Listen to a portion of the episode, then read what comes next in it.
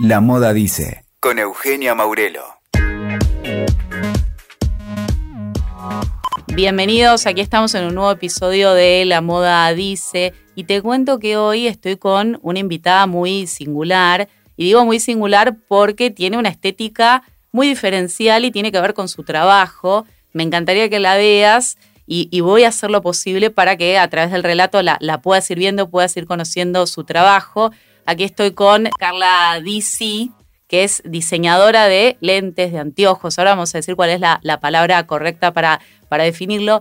Y lo que me interesa sobre todo es que viene de una historia de ópticos y de diseñadores de, de, anteojos y de una industria que tiene que ver con la ciudad de Buenos Aires y con la Argentina, con su abuelo primero y con su papá eh, después. Bueno, bienvenida Carla, gracias por estar acá en, La Moda Dice. Bueno, muchas gracias, gracias por la invitación. Muy lindo para mí poder estar acá y que me den la oportunidad de contar estas cosas que no, siempre pasa, ¿viste? Como que uno no tiene siempre la oportunidad de contarlo. Eh, bueno, a ver, ¿por dónde empiezo? Por el principio, ¿no? preguntas.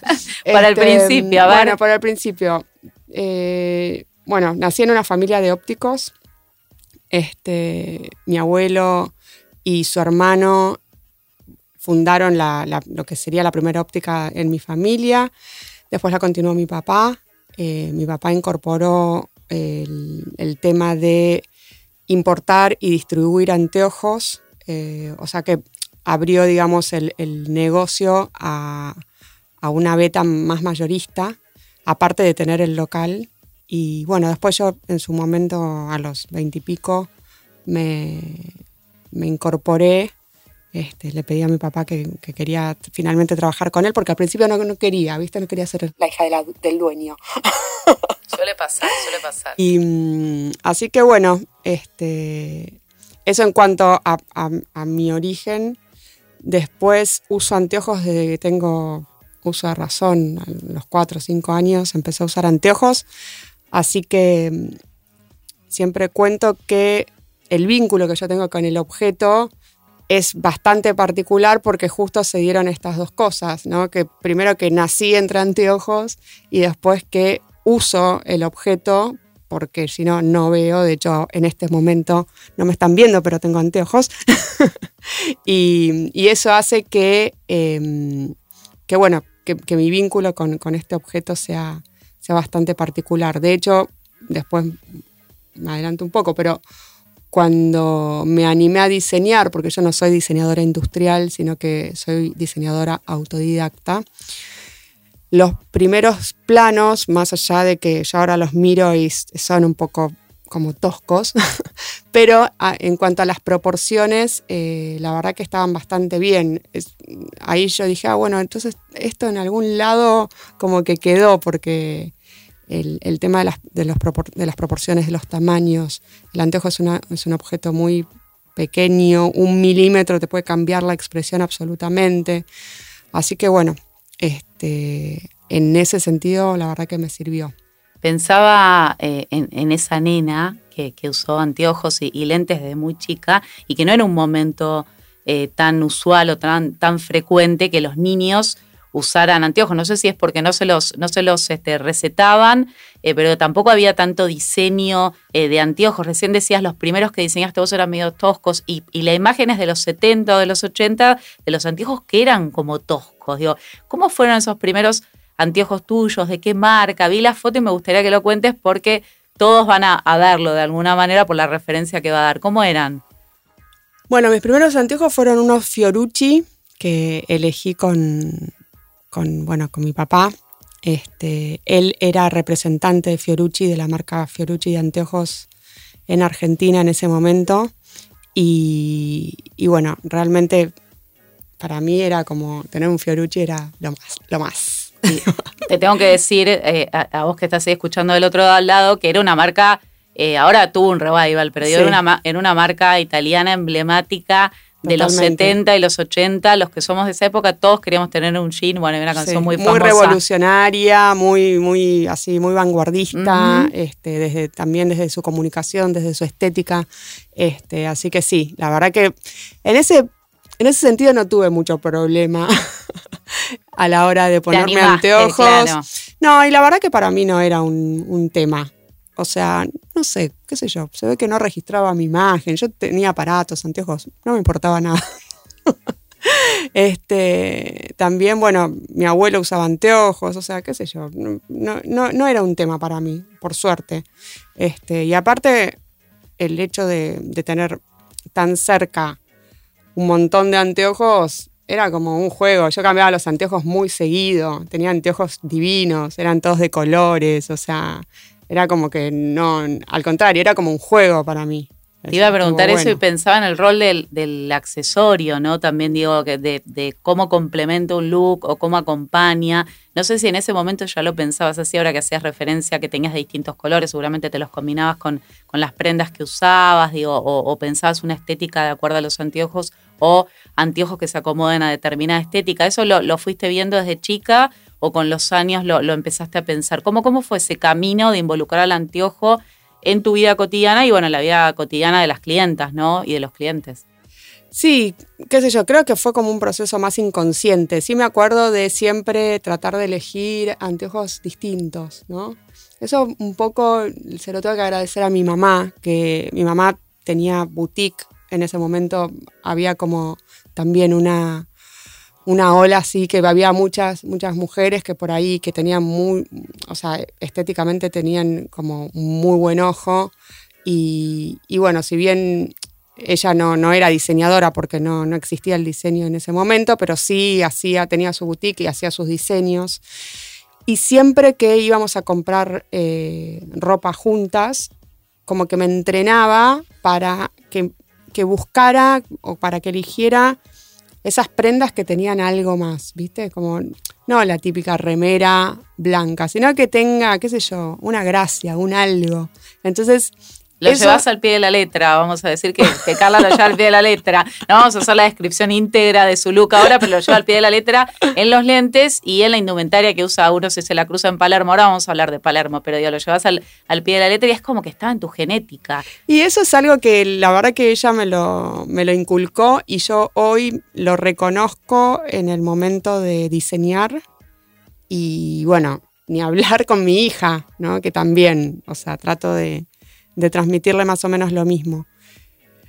Es un poco como, digamos, eh, el, aprecio por el valor agregado, en definitiva, que es algo que yo hoy como diseñadora te puedo decir que, y teniendo un montón de amigos diseñadores, eh, me parece que apreciar el valor agregado es importante, sobre todo en un país en donde hay mucha creatividad, muchísima, no siempre muy bien reconocida, y, también hay mucha industria. Lo que me parece que a veces falta es como ese, esa unión ¿no? entre, entre la industria y la creatividad. Creo que sería, hay un montón de, ramas que serían muchísimo más prósperas si sentaran a la mesa a los diseñadores y a los creativos. Y, bueno, eso es algo que, que espero que suceda en algún momento, que sea moneda más corriente. Carla, y hacías referencia a los amigos y al diseño. Bueno, el, diseño tiene una función social o se pretende eso, por lo menos que le mejore la vida eh, a las personas. Y pensaba en los diseñadores que le mejoraron la vida a, las personas desde, desde los años 2000 o previo a los 2000. Vamos a ser generosos y generosas con los que con los que están trabajando de manera intuitiva desde antes que existiera la carrera de diseño y demás, podemos decir desde fines de los 80, pero me centro en Palermo, en los 2000, y recién fuera de micrófono, eh, yo le decía, claro, vos fuiste una de las, de las primeras en Palermo y sé que acompañás todo lo que tiene que ver con darle visibilidad, con mantener esa mística que, tenía eh, Palermo y que persisten algunos diseñadores de autor que todavía están y son vecinos tuyos. Bueno, ¿cómo se dio ese armado? ¿Qué te acuerdas de esa época? Sí, la verdad que es muy lindo eh, poder, para, para mí, poder trabajar ahí eh, y que me pueda cruzar todavía con Mariana Cortés, que para mí fue una, sin duda, una de las fundadoras, es la dueña de Juana de Arco, dueña y diseñadora de Juana de Arco. Yo era, era consumidora de su ropa, me compraba, me acuerdo, me compré unos pantalones con unas ranitas de colores divinas, o sea, hacía unas cosas realmente increíbles. Y bueno, y, creció mucho, como también haber visto eso, ¿no? El crecimiento de muchos diseñadores que empezaron de verdad con nada y que, y que hoy son marcas reconocidas y que han marcado un rumbo y, eso la verdad que, es muy lindo. Palermo en ese momento era, qué sé yo, muy, un barrio muy desolado, pero era lindísimo. A mí me enamoraron las, las calles empedradas, los árboles añejos, no sé, los pájaros a la mañana, y es algo que hoy todavía está. Y, poder trabajar ahí, para mí es como un oasis adentro de la ciudad. Inclusive te paras en cualquier esquina y la gente que camina por la calle tiene como otra, otra vibra, o sea, va como más relajada, viste, por la vida. Y eso está bueno, eh, está bueno que, exista también, ¿no? Porque a veces uno siempre mira como lo mainstream y lo que y, estas cosas con Es que el mundo está, está volviendo hacia ese lugar, digo, hacia los, los polos por ahí de consumo más pequeños, el trabajo artesanal. Y respecto del trabajo artesanal y, de lo industrial también, me encantaría que nos cuentes las fases o los, los, momentos o las etapas por las que se pasa para hacer unos anteojos. Ella mientras se acomoda, te cuento, se está acomodando los de ella, que son divinos. Decime el modelo, cómo es el, modelo de esos lentes que llevas puestos este, y eh. cuáles son las, cuáles son las facetas. ¿Cómo, cómo se trabaja eh, para hacer un anteojo? Esto me interesa porque porque los que haces vos son industria netamente nacional, están diseñados y hechos en Argentina. Nada menor en los tiempos que corren, por eso me interesa ponerlo en valor. Y es interesante saber cómo es que se hacen esos anteojos, cómo se llega a poder calzárselos y, y andar este, viendo la vida por ahí. Bueno, te cuento un poquito. Bueno, primero los anteojos que tengo puestos se llaman Bimba. y mm, el proceso empieza primero por, por una, eh, una, imagen o, un, o, algo que quiero hacer que está en mi cabeza. Yo para diseñar, como te conté, al, no ser eh, diseñadora formal, no es que tenga una formación, es un poco al, final me gusta porque no tengo como, no tengo nada, no tengo información previa, ¿viste? No tengo, no tengo que seguir ningún patrón. Pero sí necesito como, necesité armarme un sistema propio y para diseñar yo me anclo primero en una persona. O sea, ponele, digo, bueno, a mí me sirve como decir, voy a usar, voy a hacer un anteojo para una chica de tal estilo o para un chico de tal tipo. Porque, o sea, sobre todo los anteojos, o sea, yo para diseñar me sale muy fácil lo femenino. Entonces, para cuando tengo que hacer anteojos por ahí para chicos, me tengo que poner un poco más como, bueno, no tanto, no tan gatuno. Bueno, hoy, hoy, sería con el tema de, no gender o gender, les digo, seguramente hay chicos que usan los anteojos pensados para mujeres. Un montón, un montón. Pero también, o sea, yo quiero llegar al, al, público lo más ampliamente posible y, y, bueno, a veces hay que hacer como cosas más mm, nada, que, tengan otros rasgos, pero eso no quiere decir que, para mí los anteojos no tienen, o sea, para mí nada tiene género realmente, pero, pero sí me, a mí me sirve ese método para empezar. Después pienso en el tamaño, porque yo como óptica, o sea, al, al ser óptica de profesión, el campo visual es súper importante. Y mm, entonces es importante para mí que la persona esté cómoda. Por eso la mayoría de mis anteojos son más bien con campo visual amplio. Y, bueno, y después, nada, una vez que está el plano hecho, yo me siento en la fábrica con el dueño, vemos el plano, él me da su devolución también, me dice, no, bueno, fíjate este puente o esto, si por ahí lo, lo achicamos, lo agrandamos, si hay que corregirlo, corrijo, si no, listo, de ahí se hace la moldería cada diseño, en el método de fabricación que yo estoy utilizando, ¿no? Cada, diseño lleva alrededor de 15, 20 moldes. Y, bueno, después, a partir de esos moldes, se puede hacer el proceso productivo. o sea, la producción lleva 48 pasos manuales. O sea, cada diseño, cada anteojo en realidad, que, que- que está en, en mi local o que ves en la tienda online, pasó 48 veces por, la mano, por las manos de un operario. Y bueno, y después de, de eso, nada, se- la- para terminarlo es el control de, cal- de calidad. Y bueno, después que esté en el local o Hay en la que ir a online, probárselos. Carla, ¿y, Exacto. y en, en qué, en, en qué no sé si inspirás, pero digo, vos decías Bimba y yo pensaba, ¿serán por Bimba Bosé? Eh, ¿a, dónde, ¿A dónde nos llevará ese nombre? Por ahí tiene que ver con otra Bimba, por ahí es un nombre que te gustó a vos y le pusiste a los lentes ese nombre. Eh, digo, ¿dónde te inspirás o, qué mirás? A mí inevitablemente me llevan a los 50, tus lentes, a, las divas de los 50, de los 40 también. Digo, vos me, me vas a decir ahí si tiene correlación o no, pero digo, ¿a dónde, a dónde mirás? Valga la redundancia para, para hacer este, el diseño de los anteojos.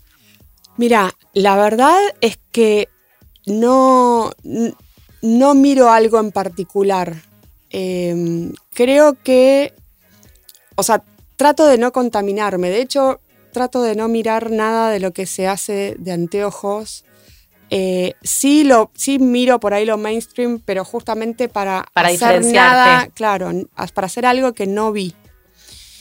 Y el nombre, por ejemplo, yo le pongo los nombres al final, o sea, no es que pienso primero en el nombre y diseño Para eso. identificarlos lo haces, más que Claro, nada, claro. Y para que el cliente tenga una, una idea de qué está hablando, claro. Exacto, llevan un código y un nombre, un número y un, nom- y un nombre. Y en general, últimamente estoy poniendo nombres de amigas o, de, o, o de cosas que remitan a amigas mías. Bimba es por Bimba Vintage, que yo soy sí. amiga de, de Jazmín Rodríguez. Y, y bueno, y así hay un montón de... Casi todos los, los últimos diseños están nombrados por eso. Hay uno, hay un par que... Hay uno que me gusta mucho que se llama La López, que le puse el nombre a partir de una chica divina que me escribió por DM por Instagram. Eh, que yo publiqué una foto de ese diseño, pero en la, en la fase previa, o sea, estaba en la fábrica y había un frente ahí medio tirado, publiqué la foto y ella enseguida me escribió y me dijo, ay, esos anteojos, qué lindos, me encantan, me encantaría tener, o sea, como que se ve que le gustaron, le, le gustaron mucho. Y vi que se llamaba López y, y dije, le, le dije, ¿qué tal si le pongo la López? Y bueno, se, mu- se murió de emoción. Así que nada, eso estuvo bueno. Pensaba también en, en, en hacer referencia a tu nena, no sé si usa, si usa anteojos o no, Sí, pero usa. digo, este, ya es como que nadie puede escapar, ¿no? Eh, Sí, a los anteojos, pero digo, eh, para, para niños, digo, para hacías la referencia eh, también a los hombres, digo, ¿cómo, ¿cómo pensás eso? ¿Fuiste ampliando? Vamos a decir que tu marca existe desde el 2010, ¿no es cierto? Como Carla Exacto, DC. sí. Eh, ¿Cómo se empieza a dar toda esa, esa trama de tener una marca? Volvemos otra vez a lo mismo, hacerla en Argentina, eh, con todos los imperativos y todos los requerimientos y las cuestiones. Y además hay competencia este, de, de anteojos, digo. eh, está esa idea de usar los lentes italianos o, o usar determinada marca. Vos me decías fuera de micrófono, muchos hechos en China. Bueno, ¿cómo se compite con eso? Más allá de que vos apuntes hacia otro lado y no tanto a lo masivo, pero digo. ¿cómo es ese trabajo? ¿Cómo se piensa? ¿Cómo te organizaste? Digo, hace 10 años, estás cumpliendo 10 años. Sí, bueno, un gran aprendizaje de ser emprendedora acá en Argentina. Creo que los emprendedores acá nos merecemos, no sé, besos y abrazos. por lo menos, por lo menos. Sobre todo los que subsisten. Eh, no es un país fácil para emprender. Eh, y bueno, yo realmente creo que, todo lo que fui haciendo fue, fue como una gran academia para mí, ¿no? Fue todo, o sea, fue todo prueba y error. Sigue siendo. Eh, y bueno, creo que, que sí, los que, lo que estamos trabajando en estos años, tenemos la suerte de, de tener a mano las redes sociales, que es una gran herramienta para los emprendedores. A mí, a mí personalmente me ayudó mucho. Me costó mucho entender mi negocio. Creo que lo logré entender, pero la verdad que no doy nada por sentado porque puede ser que no, puede ser que esté equivocada. Este, pero eh, sí creo que, bueno, que he tomado un par de decisiones en, los últimos años que, hicieron que, yo pudiera organizarme un poco mejor. Y bueno, con respecto a, a emprender acá, este, la verdad que está bueno, pero hay que, hay que saber que no es solamente el tema de la competencia, sino también entender un montón de, de otros temas que capaz no te interesan. O sea, por ahí. A mí encima yo no tengo socios, entonces no es que puedo decir, bueno, la parte bancos y la parte, no sé, legales se la derivo a alguien. Es No, el no, no. multitask de los diseñadores en Argentina, de los emprendedores, claro. Es el multitask, hay que amigarse con eso. Y yo estuve peleada muchos años y hasta que al final dije, mira, ¿sabes qué? no te queda otra. Porque hay que darle de comer a la niña que, que Claro, tanto amás. claro. Entonces, no hay otra alternativa. No, y con respecto a la competencia, me parece que, por lo menos en, en lo que yo hago, te decía, el tema de las redes sociales está bueno como un medio de difusión. Es muy importante la comunicación. Bueno, vos lo sabes mejor que yo. Vamos a, a ver, te voy a contar eh, que hay como fanáticas de, de- de Carla DC y algunas figuras muy emblemáticas del mundo del espectáculo, del cine. Bueno, una de ellas es una tocaya tuya, Carla Peterson, Sí. y Vero Lozano, cada vez que se sienta en el diván, toda ese- esa cantidad de múltiples anteojos que, que va cambiando. Y si no me equivoco, otra colega, Marina eh, Abiuso, Sí, eh, María Divina. Divina, bueno, también. eh, ellas son como tres de tus, de, de las mujeres Carla DC, ¿no? Seguramente hay más, pero Sí. Flor Peña. Flor Peña, conozco a muchas mujeres que te siguen en las redes y dicen, ay, quiero los anteojos de. Digo, eso seguramente te ayudó mucho más allá de la me colaboración de ellas, ¿no? montón. Eso me Ujú. ayudó un montón. Eh, bueno, la, la menciono porque fue la primera, pero Carla Peterson la verdad que me, me ayudó muchísimo. Un montón de cosas se, se dieron, pero bueno, la verdad que ella es una persona muy generosa y, y me ayudó un montón y le estoy muy agradecida.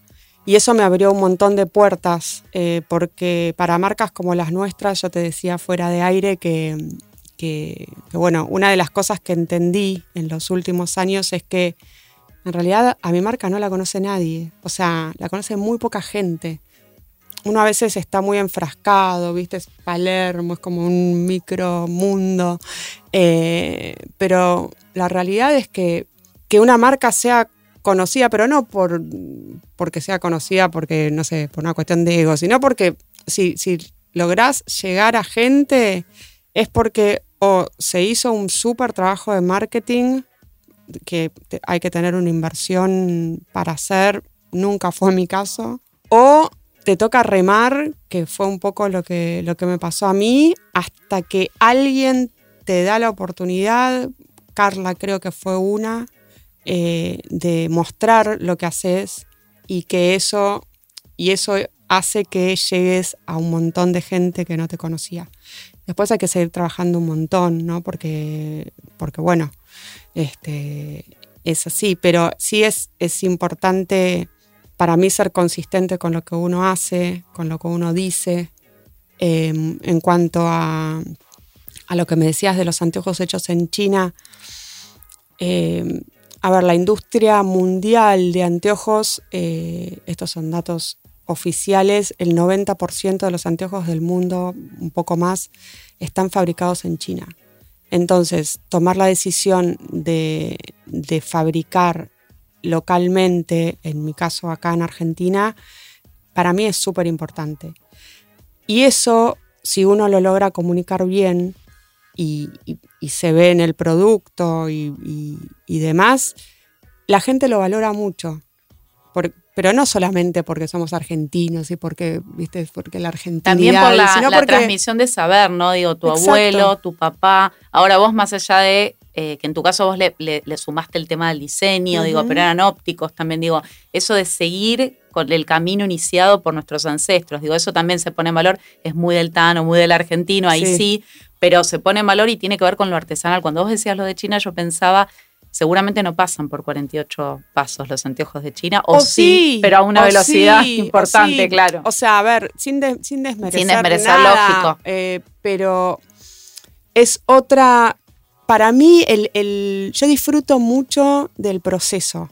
yo voy a la fábrica, me tomo un mate cocido con, con el dueño, estoy con, con, con la gente que está en la planta, charlo con ellos, o sea, nos hacemos chistes. Para mí todo eso es lo que más disfruto. O sea, no. Esta cosa fría de mandar un dibujo por mail a un lugar que no sabes quién te lo, te lo recibe, que es otra cultura, otro idioma, qué sé yo. No, no sé. Vos pensás que los diseñadores en general em, nos gusta mucho lo que hacemos. Lo haríamos gratis. De hecho, lo hemos hecho gratis durante mucho tiempo. Vos debes conocer a muchos ejemplos. Entonces, eh, como que lo que hacemos nos pasa por otro lado, como que nos corre la sangre, pero por, otros, por otras cosas. O sea, no es que nos mueve, eh, no sé, vender millones de unidades. O sea, yo sí, por supuesto, me encanta crecer, me encanta poder producir más, pero la verdad es que mi primer objetivo fue cuando, cuando me senté con el dueño de la fábrica, después de haber hecho un par de pruebas, yo le dije, un día fui y le dije, mira, yo quiero hacer los mejores anteojos que podamos hacer en Argentina. Y él me dijo, bueno, dale, vamos.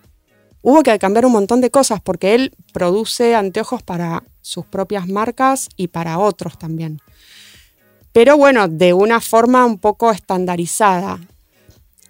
Ahora, nada, ya por supuesto ya me hacen chistes, pero al principio será, oh, viene Carla, que rompe, viene Carla con el detalle de no sé qué, porque claro, para ellos es cortar una manera de trabajar y, bueno, por ahí invertir más tiempo, hacer las cosas más veces, pero bueno, al final lo logramos y siempre para mí falta porque soy una persona muy exigente conmigo misma y, con, y sobre todo con mi producto, pero, pero bueno, me parece que, logramos un super producto y yo estoy muy orgullosa.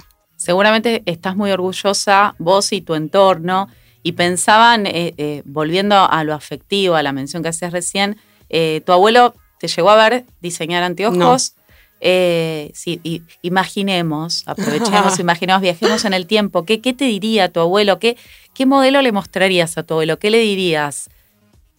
Y mi abuelo creo que estaría contento, pero eh, igual a mí me gusta que mi papá esté conmigo y que él me vea y que me ayude y que a veces me hace toma decisiones también él te acompaña no no no, él no no no él, él a veces hace de, de chico delivery me llevan paquetes de acá para allá. Em, y, no, y a veces yo le invito a participar en algunas reuniones.